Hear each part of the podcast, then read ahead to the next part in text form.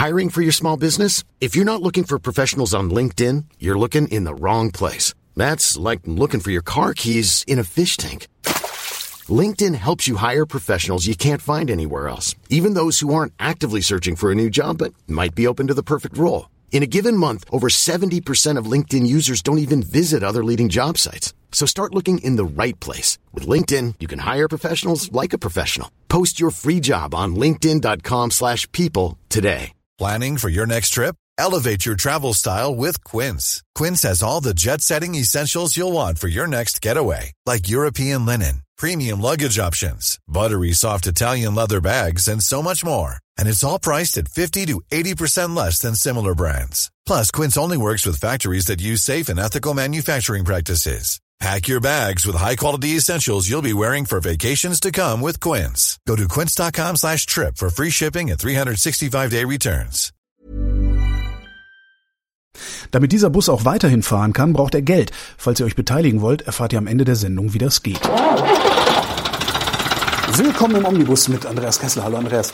Holger, wie schön. Neulich hatten wir es doch schon von äh, Reparierbarkeit. Allerdings haben wir da, glaube ich, über Häuser gesprochen. Und das geht hier nicht um Häuser. Ist ja, ist ja, geht hier um Autos und Mobile und nicht Autos und Immobilien. Ähm, warum ist Reparierbarkeit ein Thema? Ja gut, ich weiß, warum Reparierbarkeit ein Thema ist, weil an meinem Ford Fiesta von 2005 ich das Bremsbirnchen hinten nicht alleine wechseln konnte, beziehungsweise mein damaliger Schrauber mir verboten hat, es alleine zu wechseln, mit den Worten, da lässt du die Finger von, es ist Winter, da sind zwei so Plastiknasen dran, wenn du da nicht aufpasst, dann brichst du die ab und dann musst du einen komplett neuen Leuchtenklotz kaufen. Ja. Darum ist das ein Thema, ne? Wann ja. hat das, wann hat das angefangen? Naja, das war so, ich würde mal sagen, angefangen hat es vielleicht so Mitte der 90er. Da wurden dann äh, völlig neue mh, mm, Geschäftsmodelle entwickelt. Ja, also After Sales war die Überschrift. Ja. Äh, also leicht überspitzt gesagt äh, wurden und werden ja auch neue Autos quasi verschenkt. Ja, also die sind ja kosten ja faktisch nichts mehr. Naja. Äh, Im Vergleich zur Herstellung, zum Herstellungspreis oder wie meinst du? Naja, also ist jetzt ein bisschen überspitzt dargestellt, ja. nicht? Also du kannst ja für äh, relativ schmale Kasse kannst du dir irgendwie einen Kleinwagen leasen. Ja, ja, ja also 49 Euro im Monat und ja. Ja, irgendwie so. Also da, naja, das ist schon ein bisschen sehr extrem, aber sowas gibt So eine Angebote gibt's ab und zu mhm. mal. Nicht so. Und äh, dann fragt man sich immer, Mann, wie verdienen die eigentlich Geld? Ja.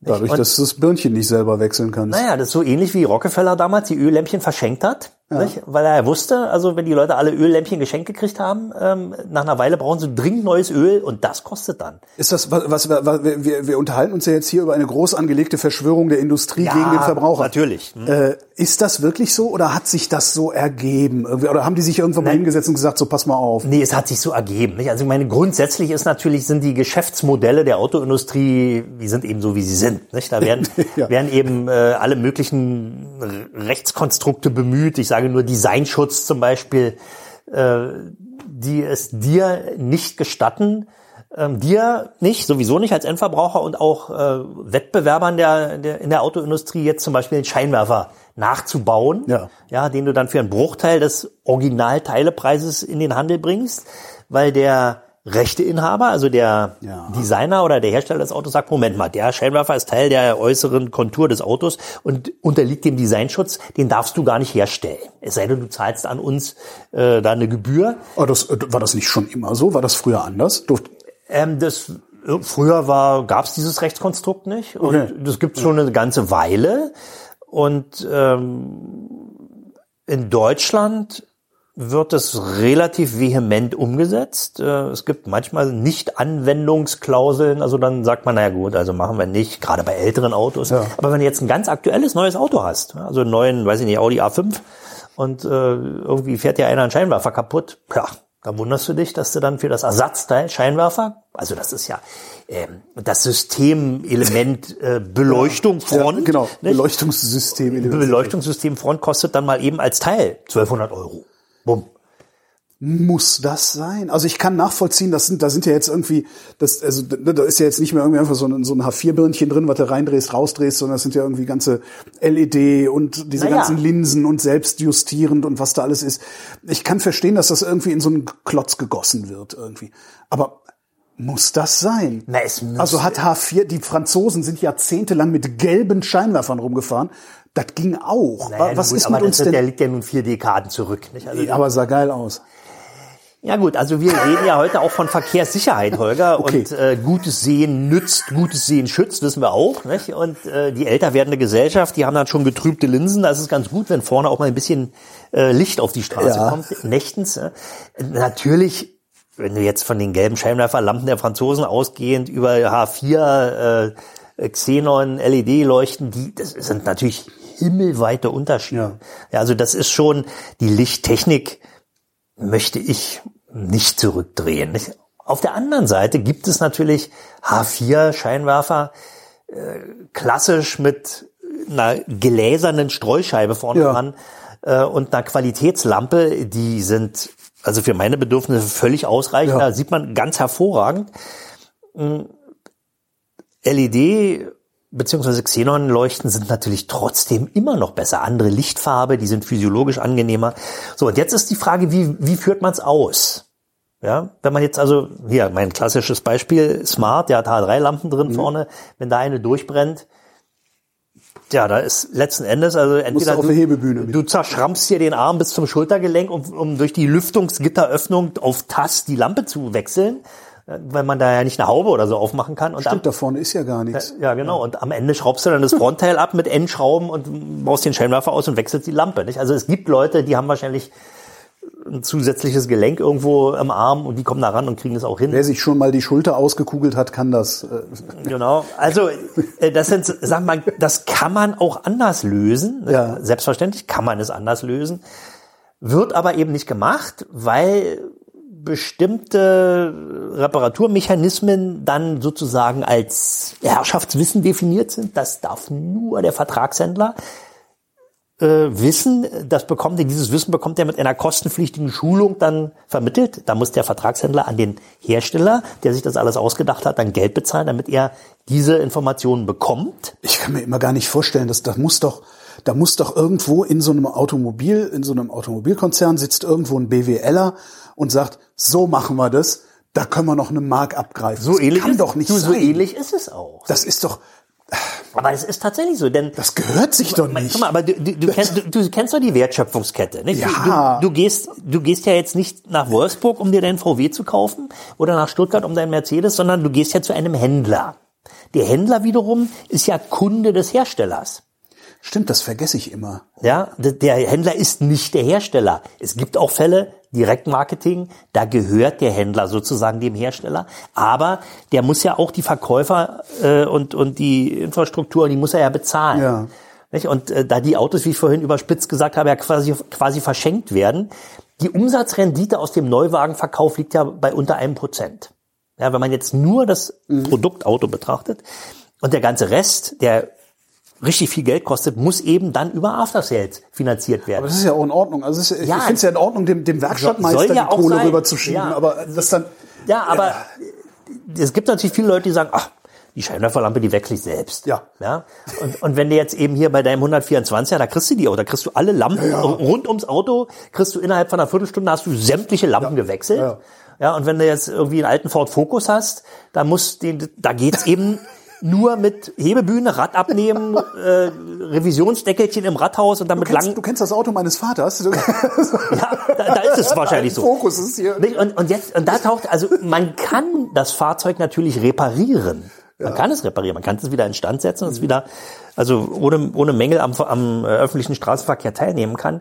Nur irgendwann, mit zunehmendem Alter des Autos, wird der Anteil der Kosten, der für so eine Sachen nötig wird, so hoch, dass er unwirtschaftlich wird, nach landläufiger Meinung. Ja, mein 30 Jahre alter oder fast 32 Jahre alter 124er, da lohnt es sich stets. Da Ja. lohnt es sich auch in zehn Jahren noch. Aber wenn du, Genau, wenn du aber weil es da modern- eben mit, mit verhältnismäßig geringem Aufwand, mit Standardteilen, Ja, die du auch ja. bekommst, das ist gleich der nächste Punkt, kannst du das Auto eben, kannst du den Verschleißvorrat immer wieder auffüllen, so sagt man ja. Scheißvorrat auffüllen, genau, das war das Wort, was du. Das Genau. Ja, stimmt. Und, und wenn ich wenn ich mir heute so, ein- also was weiß ich, einen vergleichbaren Mercedes angucke, das wäre der E-Klasse heutzutage, oder? Ist eine E-Klasse. Ja, was, ja, ne? ist eine E-Klasse. Der wird in 32 Jahren kriegt die Ersatzteile wahrscheinlich gar nicht mehr, oder?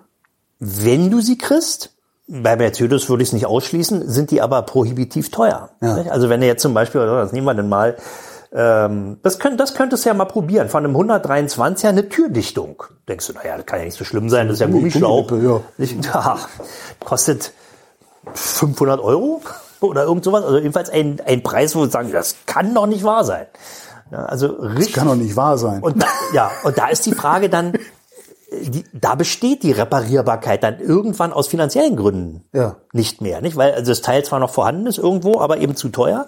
Oder, oder der Hersteller, der unter Umständen ja die Rechte an dem Design des Teils hat oder auch nur weiß, wie es hergestellt werden muss, stellt irgendwann die Produktion dieses Ersatzteils ein und dann ist so ein Fahrzeug eben nicht mehr reparierbar. Du kriegst dann eben irgendwann ein Ersatzteil, was zum Betrieb nötig ist, nicht mehr am Markt und, und dann steht's. Aber ist denn da nicht, also wenn man so eine 123er Türdichtung, es fahren sehr viele 123er noch rum, teilweise sehr, sehr gut gepflegt. Es gibt eine 123er Szene. Mhm. Es wird sich in dieser Szene doch irgendjemand finden lassen, Mhm. der äh, im Schwäbischen bei einer Gummifabrik arbeitet und zufälligerweise äh, während nachts das äh, Na, Band stillsteht, Genau so ist es. Genau. Kilometer Nee, Dichtungsgummi das, herstellt. geht, nee, das läuft richtig offiziell. Nicht? Das so, stellt, dann, stellt, das? dann stellt sich eben heraus, klar, dürfen sie da. Also gerade äh, der Türdichtung, die sieht man ja von außen nicht. Ja, das ist dann da und unterliegt, stimmt, also kein die unterliegt Designschutz. nicht dem Designschutz. Also wenn man jetzt Designschutz als Maßstab. Ja, nimmt, ja, ja. Aber da ist tatsächlich so, da, da sind oder weiß ich nicht irgendwelche äh, Gummidichtung für die Fenster vom Coupé, die gab es eben auch eine ganze Weile nicht. Ich weiß nicht ganz konkret, um welche Teile sich das handelt, weiß ich aus dem Kopf nicht. Da gibt es dann rührige Clubs, die Nachfertigungsaktionen starten. Die recherchieren dann, wer war der ehemalige Hersteller, äh, gibt es möglicherweise noch Zeichnungen. Da arbeitet dann sogar der, der ehemalige Hersteller, also Mercedes, arbeitet dann auch mit, sucht nach Zeichnungen Okay. und sagt, okay, wenn ihr das macht, dann nehmen wir auch ein bisschen was davon wieder bei uns in den ganz normalen Vertrieb und verkaufen es als Originalteil. Ja, also deswegen Das heißt, die sind nicht, die sind nicht komplett böse, die Hersteller, nein, sondern nein, die sind, die, natürlich sind die nicht böse, nicht? Also Mercedes ist vielleicht auch ein schlechtes Beispiel, weil die, ähnlich auch wie Porsche, die legen eben großen Wert darauf, dass auch längst nicht mehr produzierte Fahrzeuge immer noch öffentlich zu sehen sind, Ja. um eben das Markenbild, Ah. das war noch Qualität, ja, und das ist ja heute immer noch, die Marke gibt's ja noch. Gut, also okay, das ist schon wieder fast PR, aber es gibt eben andere Hersteller, Versuch doch mal für einen Ford, 17M Granada, äh, oder, oder ein Granada, die, die, die, die haben nicht mal mehr die, die Mikrofiches, beziehungsweise im elektronischen Parts EPC, also im Teilekatalog, die kann man gar nicht mehr aufrufen. Ja. Ja, also pff, da weiß kein Mensch mehr, wie die Ersatz, also selbst wenn man die Ersatzteilnummer wüsste, die gibt's einfach nicht mehr. Schlicht aus, vorbei, das war's. Ja, die, diese Fahrzeuge sind dann eben nicht mehr reparierbar. Dann müsste man sagen, okay, dann fangen wir jetzt an und fräsen uns das aus dem Vollen. Na, das machen ja die, äh, die Araber machen das. Und es gibt eine wunderbare Doku auf äh, YouTube, die heißt äh, Autos für die Ewigkeit. Da geht's um äh, die alten Mercedes, die in äh, Nordafrika, nicht die Araber, sondern in Nordafrika, Marokko und so, die alten Mercedes, die da rumfahren. Und äh, da gibt's halt Werkstätten, die reparieren ad hoc. Also wirklich, wer fährt ein Typ mit so einer alten Strich 8 Taxe, irgendwas ist kaputt, äh, kommt an eine Werkstatt angerappelt, der macht vorne auf und sagt, ah ja, das ist das Teil, nimmt das alte Teil raus, setzt sich an seine Schmiede und dengelt das ein neues Teil da rein in das Ja. Auto und einen Tag später fährt er wieder. Okay, fährt wieder, nicht? Aber okay, das würde bei uns, du bei uns- würde bei nicht uns nicht zugelassen. funktionieren, weil, die- weil spätestens bei der nächsten Hauptuntersuchung, wo die sagen, also, also die Passung da, die kannst du ja schon von der Tür aus reinwerfen. nicht? Das läuft dann hier nicht mehr als Reparatur. nicht? Reparatur heißt ja, der Verschleißvorrat wird wieder so weit hochgesetzt, dass ein naja, das ist also ein Risiko, ein risikoloser Betrieb im öffentlichen Straßenverkehr möglich ist. Nicht? Und da gibt's eben alle zwei Jahre die Hauptuntersuchung, die prüft das. Und wenn die jetzt, was, was, was nehmen wir denn mal für ein Beispiel? Ähm, vielleicht ein Lenkgetriebe, Ja. ja, also von, von so einem Butter- und Brotauto ist ausgeschlagen, ja, also eben verschlissen durch das Hin und Her. Ähm, da müsste man dieses Lenkgetriebe eben entweder durch ein Ersatzteil ersetzen. In vielen Fällen bekommt man dann auch so ein Lenkgetriebe. Also da ist Audi zum Beispiel Spezialist. Äh, Zahnstangenlenkung, die wird dann irgendwann undicht. Ja, also da sind an der Seite ja sind so Simmerringe, wo die Ja. Schub, Schubstangen raus und reinkommen. Äh, jetzt könnte man sagen, okay, dann baut man die aus, macht da ein paar neue Simmerringe rein. Tja, die gibt es nicht. Und das sind auch keine Normteile, die man irgendwo anders kaufen kann, sondern das, die wurden eben speziell für dieses Lenkgetriebe angefertigt und die sind aus, die gibt's nicht mehr. Und damit ist das Lenkgetriebe automatisch Schrott. Ja, also man kann es nicht in wieder instand setzen mit vertretbarem Aufwand. Man könnte jetzt ein neues kaufen in vielen Fällen gibt's noch neue, da kostet aber das Lenkgetriebe eben, weiß ich, 1800 Euro als Ersatzteil. Und da sagt man sich, was? Mann, die Kiste ist jetzt 22 Jahre alt. Hm, große Frage. Nicht? Also wenn es jetzt ein Urquattro ist, kauft man gar kein Problem. Gibt es hier jeden Preis für, ja, Zahlt man klar, jeden ja. Preis und dann sagt man sich, ach Gott sei Dank, also das hat ja nochmal geklappt. Ne? Genau. Nicht? Aber dann irgendwann, da ist dann eben die Frage, es ist nicht mehr reparierbar. An einem verhältnismäßig untergeordneten Ja. Teil scheitert der Weiterbetrieb und damit ist die Kiste dann eben Fall für die Verwertung. Gibt's da, gibt's da irgendwie, früher hieß es mal, Ersatzteile müssen mindestens so und so viele Jahre. Ja, ist auch immer noch so, also so eine, ich glaube, es ist eine Selbstverpflichtung, mindestens zehn Jahre nach, ist nach ja- Auslauf. Nach Auslauf, okay. Ja, nach Auslauf der Serie, äh, manche sagen auch 15 Jahre, mh, gut. Nicht? Also dann irgendwann peu à peu wird dann eingestellt, nicht? Dann kriegst du dann schon keine Innenausstattung mehr, wenn du da irgendwie so eine Fehlfarbe hast, äh, irgendwie eine grüne Innenausstattung, die gibt's ja nicht mehr, da gibt's nicht nur noch schwarz. Ja, dann, ja, wenn dir die Sonnenblende irgendwann mal abfällt, dann musst du eben mit einer schwarzen Sonnenblende leben, was ja vielleicht noch geht. Ja. Jetzt Innenausstattung, also bei älteren Autos, da hilft oft der Sattler weiter, der kann dir dann irgendwas bauen, da werden auch Beispiel Golf GTI 1, die weben dann die Sitzbezüge nach. Ja, gibt's auch, aber das sind dann auch wieder Nachfertigungen. Das ist, dürfte aber auch mal richtig kosten, das ist wahrscheinlich wie so ein Maßanzug machen lassen oder so. Naja, pff, gut, wenn man das jetzt kalkulieren würde, aber da gibt's ja eine große Anzahl von Abnehmern. Nicht? Das ist eben auch ein Liebhaberfahrzeug. Gut, also ähm, die Reparierbarkeit, Das heißt, es, es, würde, es würde sich auch wahrscheinlich gar nicht lohnen, jetzt die Schrottplätze abzuklappern, weil da finde ich auch keinen alten Audi mehr. Ne? Nee, na, also das ist ja schon seit einiger Zeit so. Schrottplätze haben A, durch die Altautoverordnung ja einen echten, das war, glaube ich, zu Jürgen Trettins Zeiten noch von vor 20 Jahren, man konnte nicht einfach irgendwo Autos in die Ecke stapeln und dann hoffen, dass mal irgendeiner kommt und eine Motorhaube braucht oder So eine das kennengelernt als Naja. Also als das waren ne, die so- goldenen Zeiten. Also, also Ende der mehr. 80 Es Nee, okay. Nein, dann wurde, ach, da wurden, wurden Da dann sind wir zum Schrottplatz und haben, also ich brauche ich brauch für den, für den ja, aber du weißt doch auch, wie es auf den Schrottplätzen aussah. Da, da, schlimm, ja, schlimm. ja, Oh also Gott, das so hoch stand da das Altöl. Ja, ja, ja, ja. ja das war echt immer so, dass ich weiß so dieser riesige Schrottplatz da hinten auf dem Weg nach Euskirchen. Ich, wie hieß der Ort, wo der Schrott? Ich weiß es gar nicht mehr. Aber da hast du schon, wenn du von weitem drauf zugefahren bist, habe ich schon immer gedacht. Hoffentlich explodiert es nicht. Oder so. Das ist Naja, halt so. meine, aber das ist natürlich ist eine, die Entwicklung Ja. ist auch richtig und so geht's nun mal nicht, nicht? Also das kann man so nicht machen. Also damals Oder mal alles so Halbseiden. muss, naja gut, also die, die, die Holger, die, die es jetzt noch gibt, die wissen sehr wohl, äh, wo der Hase langläuft, Ja. nicht? Und die haben dann eben, manche haben ja auch ihre Flächen da ertüchtigt, haben dann irgendwie äh, Ölabscheider und, und Wannen da eingezogen und so, dass es eben den behördlichen Auflagen entspricht. Und äh, ich meine, wer so eine Teile vorhält, ja, und, und die hat bestimmte, häufig nachgefragte Teile, äh, um eben Autos reparierbar zu halten, ähm, der ist in einer glücklichen Lage. Ne? Also das ist schon richtig. Aber du, aber du darfst dir eben ja äh, als Privatmensch da kein eigenes Teilelager anlegen. Nicht? Wenn du jetzt sagst, ich stelle mir jetzt hier noch so eine Schlachtkarre hinten bei mir rein und äh, darfst du gar nicht. nicht? Wie darf ich nicht? Naja, weil, weil das Fahrzeug, was du zum Zwecke der Reparierbarkeit deines eigentlichen Autos äh, dir vorhältst, soll ja nicht wieder in den Straßenverkehr. Das ist ja nur ein, äh, quasi ein Teilelager. Der ursprüngliche Zweck dieses Fahrzeugs ist also nicht mehr gegeben und damit ist es Abfall. Ja, aber ich kann auch bei mir im Keller Abfall haben. Wie Du darfst als Privatperson keinen Abfall behandeln. Darfst du auf gar keinen Fall. Ah, Abfallbehandlung. Darfst du ja, nicht. Ja, Ja, ja, es sei ja. denn, du bist zertifizierter Abfallbehandler. Ja, Ja, dann musst ja. du natürlich die und die und die Kriterien erfüllen. Ja, und meine, das, Das heißt, wenn ich eine Schlachtkarre hinten stehen habe, sollte ich die möglichst unauffällig stehen haben. Nö, du kannst ja auch auffällig stehen haben. Du musst aber natürlich dafür sorgen, dass keine umweltgefährdenden Stoffe in den Boden sickern. Okay. Ja, du musst die also trockenlegen.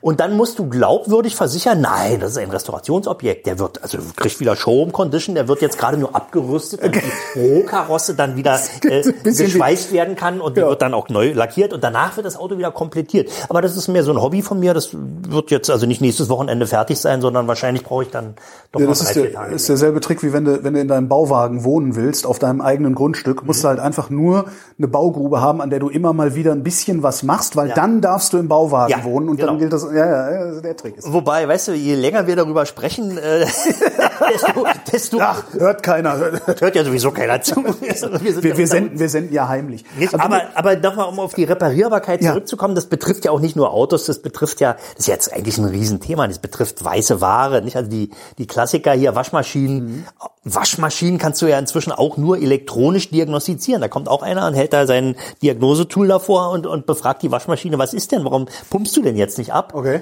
Ja, und dann sagt, ja, da ist hm, das Steuerelement so wie noch, da ist irgendwie der. Das heißt, ich hätte mir vor, vor acht Jahren schon eine neue Waschmaschine, eine damals neue Waschmaschine äh, original verpackt einlagern ja, sollen. vor acht ich- Jahren, glaube ich, wäre es noch gegangen, da gab es noch nicht elektronische Waschmaschinen, aber das ist ja genau dasselbe. Also da, das ist eben tatsächlich, die haben äh, teilweise ein technisches Verfallsdatum, Massenprodukte, zum Teil aber auch ein politisches Verfallsdatum. Nicht? Und das ist, da wird dann Und Politik. dann gibt's noch die Drucker, wo sie tatsächlich nachweislich äh, Ja. die Ja, Dinger ja, kaputt das ist gehen dann lassen. Obsoleszenz. Ne? Geplante Obs genau. Das ist die Obsoleszenz. nicht? Aber da muss man auch mal überlegen. Nicht? Die, jetzt, warte mal, das nehmen wir dann mal für ein Beispiel.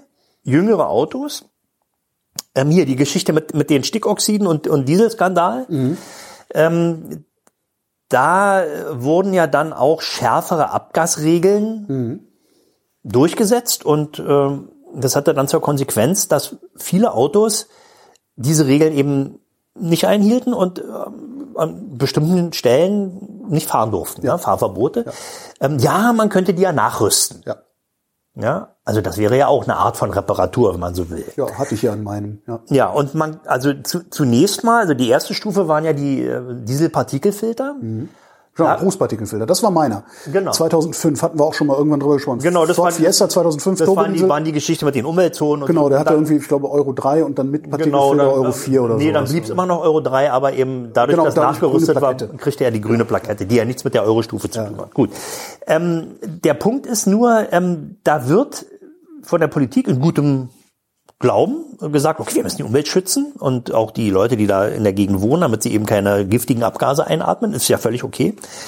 Nur, dann kommen wir wieder zu klimawirksamen Aktionen. Dadurch sind eben plötzlich massenhaft Autos ausgeschlossen von der Teilnahme am öffentlichen Straßenverkehr. Die Leute sagen, tja, wenn ich damit nicht fahren kann, dann muss es weg. Ja. wird, es verschwindet irgendwo. Irgendwo anders hin, wo es immer noch imitiert.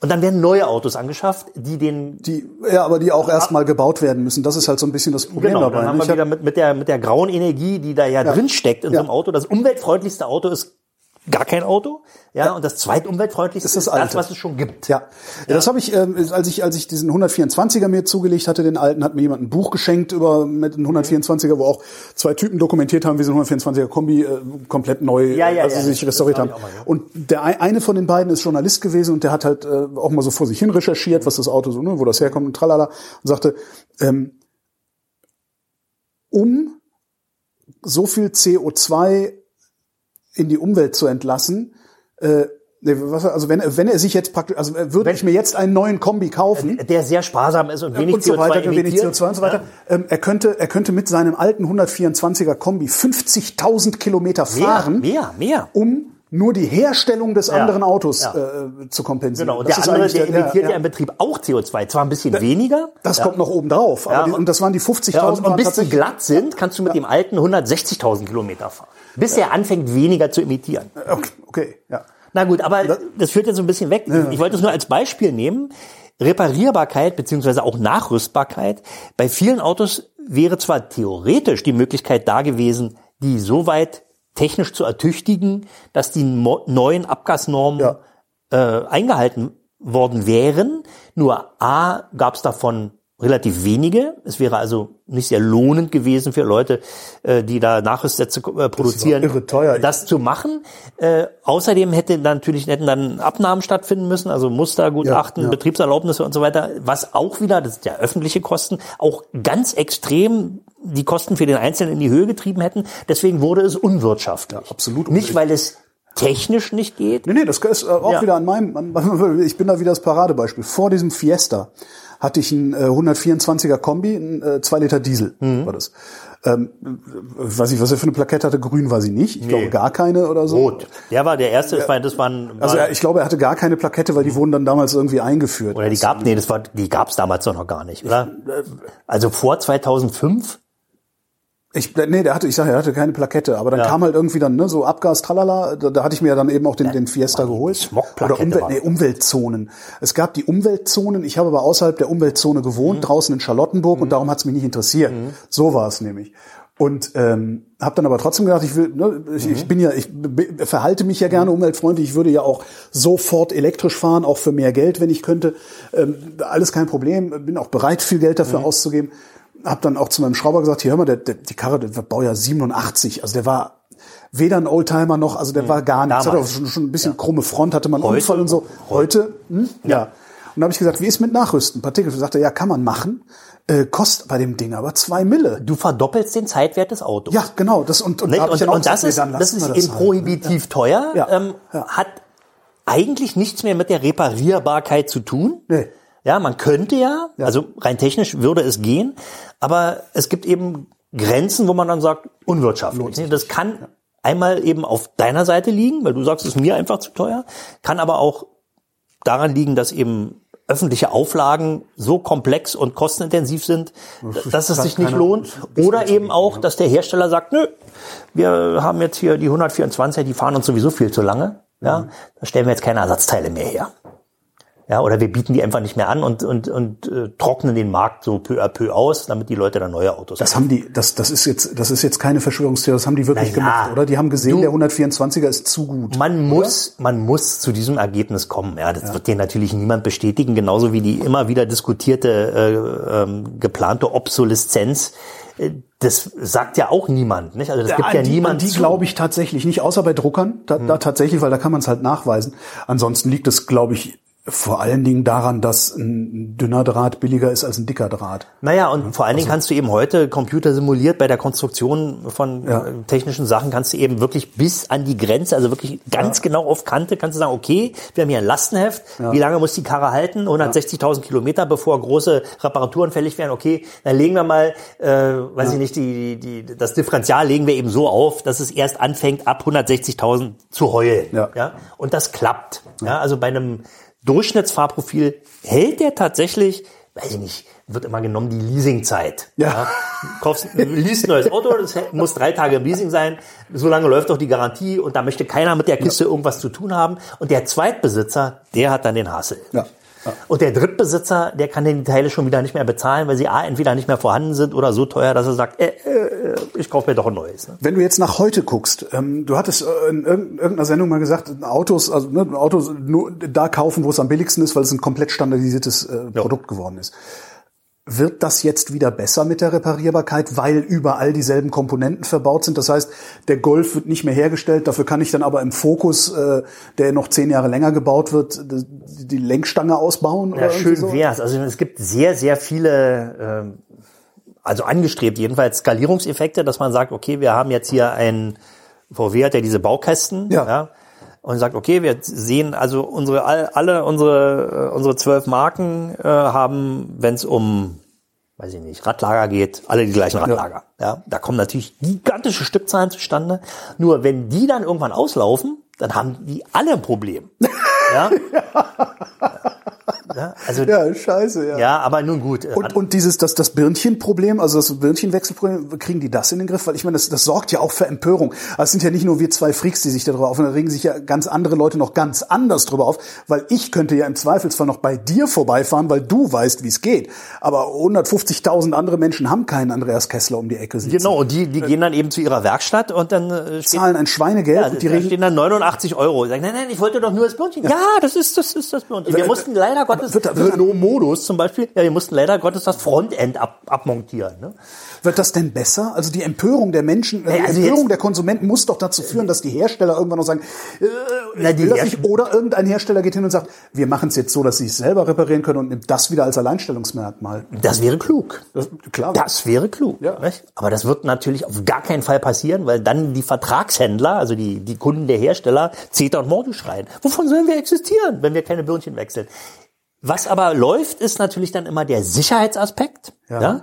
Da hat sich die EU-Kommission ja dann irgendwann mal eingeschaltet und hat gesagt, das geht so nicht, wenn die Indus- Autoindustrie, die europäische Autoindustrie nur noch Produkte, Fahrzeuge auf die Straße bringt, bei der eine durchschnittlich intelligente Autofahrerin nachts im Regen auf einsamer Landstraße nicht in der Lage ist, die vorsorglich mitgeführte Ersatzlampenbox zu konsultieren und dann eine neue Lampe einzubauen. Da stimmt was nicht. Das muss besser werden. Ja, und es wurde dann besser. Ah ja, okay. Nicht perfekt. Also wir werden den, dein 124er Level werden wir, glaube ich, nicht mehr erreichen. Ja, aber Fällt mir ein, dass ich dann hinten die, die Abdeckung von der, von, von den Rücklichtern, also die Innen, Innenabdeckung, die ist, die habe ich dann mit Gaffertape festgemacht. Hat auch keiner was gesagt, auch beim TÜV nicht. Naja, gut. Das muss nicht sein. Nicht? Also ich meine, die, das war wirklich Ja. perfekt. Die haben da so eine wunderbare Randelschraube, du nimmst dieses wunderbar designte Teil ab, kommst, Nee, da ist irgendwas abgebrochen und ich musste dann, naja, naja, das, wieder, machen. ja, zwei linke Genau, Hände ja, ich, Daumen. kann, ich bin da zu blöd für, ja. Gut, aber ich habe also so langsam, aber- ich krieg so, Du, die Politik ist da schon, jedenfalls wenn es um sicherheitsrelevante Teile geht, die ist da schon dran. Nicht? Also es muss möglich sein und es wird möglicherweise ja also mit der mit der Idee von von Nachhaltigkeitsüberlegungen und und äh, ja, stimmt, da ist, ja, nicht? Also äh, ich würde ja mal sagen, jetzt heute sind wir sind ja hier haben ja mit Autos zu tun äh, oder überhaupt mit F Straßenfahrzeugen, die sind weitgehend ausentwickelt. ja. Ja, da, da ist jetzt also wirklich nicht mehr, sind Quantensprünge sind da nicht mehr zu erwarten. Und warum sorgt man dafür, nicht dafür, dass die über einen längeren Zeitraum eben ihren Verschleißvorrat abnutzen können? Ja, also die zumal graue Energie nutzen. Zumal es für die Industrie ja auch auf lange Sicht wahrscheinlich unattraktiv werden könnte, überhaupt zu existieren. Das klingt jetzt irgendwie sehr, sehr, äh, sehr auf der Metaebene, aber du hast halt im Moment eine Automobilindustrie, die aus, aus extrem vielen Bauteilen mit extrem vielen Zuliefern. Also es sind einfach sehr, sehr viele Menschen, Hm. sehr, sehr viele Firmen, die sehr, sehr viele Teile in dieses Auto Ja, die einbauen. Fertigungstiefe und wenn du, ist- die Fertigungstiefe. Und wenn du dir jetzt aber so ein Elektrofahrzeug anguckst, da, das ist so stark reduziert, dass irgendwann auch die Industrie, also und die Industrie, ich bin ja die Industrie, ich bin ja der Aktionär. Und ich werde irgendwann sagen, warum machen wir hier eigentlich so einen riesigen Aufwand? Ja? Es reicht doch, wenn wir mit 10 Prozent der, Naja, aber des du, willst, Personals. du als Aktionär willst ja trotzdem deine Dividende haben. Du natürlich. möchtest, dass der Aktienkurs steigt und, und Natürlich, aber ich möchte ja erstmal, also dann reduziere ich aber doch erstmal meine, meine Gestehungskosten sozusagen und sage dann, jetzt gucke ich mal, wie ich das, wie ich das Produkt vermarkten kann. Na gut, Ja? so und da kommen wir doch jetzt gerade schon hin. Die Software muss und äh, wo ich Naja, mir denke, was genau. wollt ihr von mir? Die Software- das soll fahren. Ich brauche keinen Nee, Computer. Das, Holger, ge- genau das ist jetzt also quasi Reparierbarkeit 2.0. Ja. Dann kommen wir nämlich in den Bereich der Software, der IT-Architektur Ja, des ja, Autos. Also bislang war es ja Maschinenbau. Ja. Also da ging es um Mechanik, Ja, aber das heißt, das heißt wir, werden, wir werden in 30 Jahren werden wir Fahrzeuge haben, da können wir dann zwar die Birnchen auf Knopfdruck wechseln, Brauchst du keine aber, Birnchen mehr. aber, aber der Knopfdruck, du musst der muss Birnchen programmiert werden. Du musst keine, die gehen nie mehr kaputt. Ja. Das wäre doch auch heute eigentlich schon möglich, oder? Natürlich wäre das heute schon möglich. Nicht? Also LEDs zum Beispiel, Ja. als also vor ein Jahr, also die Heckleuchten, wir sind ja schon seit bestimmt einer Dekade mit LED bestückt. Äh, da sagen die Zulieferer, LED kein Problem, die muss man nicht mehr wechseln, die halten länger als das Fahrzeug. Ja. Theoretisch. In der Praxis Fährt ja einer hinten rein. Entweder das oder sie gehen eben doch kaputt. Ne? Es sind ja immer mehrere LEDs und irgendwann sind dann eben so viele defekt, dass die nicht mehr zulassungsfähig sind. Ja, und da kannst du eben die LED nicht einzeln wechseln. Was man könnte. Ja, Ja. auslöten, einlöten. Ne? Ja. Genau. Also es gibt ein paar, die Reparaturlösungen dafür haben, nicht etwa von Herstellerseite, sondern aus dem Feld. Da hat sich dann, haben sich da irgendwelche Kids haben sich da hingesetzt und haben gesagt, wir finden das, wir lösen das Problem. Es gibt aber auch welche, die sind eben irreparabel. Ja. Ja, Leuchteneinheiten. Die sind teuer, aufwendig gebaut, kosten eine Menge Geld als Ersatzteil. Und das ist der Klassiker unter der Überschrift Reparierbarkeit. Die sind eben nicht mehr reparierbar und man muss sie durch ein komplett neues, neues Teil ersetzen. Das ist wie früher, wenn du ein elektrisches, elektronisches Gerät hattest und damit dann zum Kistenschieber gegangen bist, ist kaputt. Ja, müssen wir einschicken. Ja, ja, Hast du nie mehr zurückgekriegt, sondern irgendein anderes neues Teil. Ja, das sind ja. aber auch Ja, zufälligerweise. Wenn, wenn wir das noch lang genug machen hier, diese Se- Serie, äh, dann, äh, also ich, je, anders, je länger wir das hier machen, diese Serie, desto überzeugter bin ich davon, dass äh, zumindest im urbanen Bereich ein Elektrofahrrad die beste Variante ist. Naja, also sagen wir mal Kleinfahrzeuge im weiteren Sinne. ja. ja, Kleinfahrzeuge. Ja. Und da sind schon zum Beispiel der Fall, nach meinem persönlichen, nach meiner persönlichen Meinung, Cargo-Bikes schon nicht mehr drunter. Die, die sind schon nicht mehr klein. Das stimmt. Ja, die sind zweispurig und äh, die brau- müssen also auf jeden Fall äh, auch am Straßenrand einen Parkplatz haben. Ja. Und also Ja, kriegst ein Cargo-Bike, also wenn ich, wenn ich die, Ein paar mehr Lastenräder kriegst du dahin. also da, wo mein Smart noch reinpasst, dürfte ein Cargo-Bike schon Probleme haben, ne, in der Länge. Kommt drauf an, welches, ja. ja. Ja. Also das, gut, aber, Aber allein also den Zukunft ganzen, den, den ganzen, also ich meine jetzt so diesen ganzen, diesen ganzen Hassel, mit dem du damit hast. Du da Birnchen kaputt, hier das kaputt. Das kann ich am Fahrrad alles selber machen. Und Noch. Die, glaubst du, sie werden Noch. Fahrräder bauen, wo ich das Du, nicht mehr... die Geschäftsmodelle, die gleichen sich zunehmend an. Das stimmt, mein E-Bike hat eine App. Ja. Nicht? Und, und die Software, die da verbaut ist, die ist auch schon nicht mehr ohne. Nicht? Also was, was in deinem E-Bike drin ist, das war vor 20 Jahren, war das in einem Oberklasse-Auto drin. Ne? Die Algorithmen, die da, also die ganze Intelligenz, Das heißt, die da ich kaufe mir am besten heute ein E-Bike, um in 20 Jahren noch eins zu haben. Weil Ja, aber das fährt ja dann nicht mehr, weil sich die Elektronik bis dahin durch einfach nur durch Rumstehen auch schon selber äh, aufgelöst hat. Also die, die, Reparierbarkeit, die muss, glaube ich, politisch durchgedrückt Ja. werden.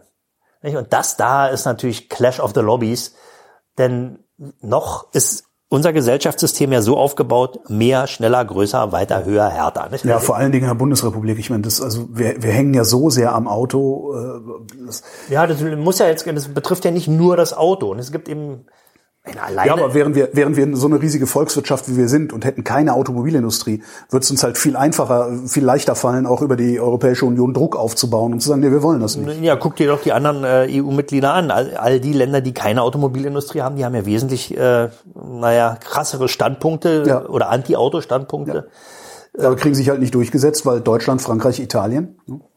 Naja, genau. Also ähm, als Kompromiss wäre wahrscheinlich wären Regeln, die äh, bei Massenprodukten die Reparierbarkeit positiv beeinflussen, schon gut geeignet. Auch tatsächlich, um die, die Flotten auch besser altern zu lassen. Ne? Letztendlich, du wärst ja auch nicht mehr gezwungen, alle acht, neun Jahre ein neues Fahrzeug dir da hinzustellen, sondern Nein, naja, vor allen Dingen eben, weil auch die, die Regularien sich ja, Ja, ständig ja, verschärfen und ja. auch das führt natürlich dazu, Ja. nicht? dass eben ohne Not funktionierende oder, oder, oder Flotten oder äh, Bestände von irgendwelchen Massenprodukten eben ersetzt werden müssen und die landen dann irgendwie im Müll oder also und nehmen wir doch nur mal ähm, hier die die äh, die die Frequenzpolitik ja, da werden Frequenzen abgeschaltet, die dann anderen, zum Beispiel dem autonomen Fahren zur Verfügung gestellt werden sollen. wo ich mich auch immer frage, wenn es autonom ist, wozu braucht es eigentlich Funk? Aber gut. Ja, wie auch immer, also was, was, was gestern noch, weiß auch ich eher das Gefühl, dass sich da ja, irgendwer über den Tisch ziehen was, lässt. was gestern bei einem alten Fernseher noch äh, nö- nötig war, um Ja. eben damit, damit der ARD und ZDF sehen konnte, es funktioniert heute schlicht nicht mehr. Du kannst einen, so einen alten analogen Fernseher, da ist nur Schnee, da rauscht nur noch, der, der ist einfach nicht mehr benutzbar. Wo sind eigentlich völlig andere, also anderes Thema, wo sind die eigentlich alle hin, die alten Röhrenfernseher? Ja, wohin? Wohl auf dem großen Berg kaputt gekloppt und Schrott und also mehr oder weniger sinnvoll recycelt. Ne? Also das sind, sind eben auch so Sachen, nicht? Wie lange wollen wir so, wollen wir Regularien aufbauen, die dazu angetan sind, äh, künstliche Bedarfe zu schaffen? Ich meine, ich bin der Letzte, der sagt, wir sollten in der Steinzeit verharren. Ach Quatsch, das, das verlangt ja. auch keiner, aber das mit den künstlichen Bedarfen ist ja tatsächlich ein Problem. Mhm. Also die Norweger, ich fand das immer so faszinierend. Also ich glaube, das durchschnittliche Flottenalter in der Bundesrepublik ist acht Jahre oder sowas Mhm. oder 8, Komma irgendwas.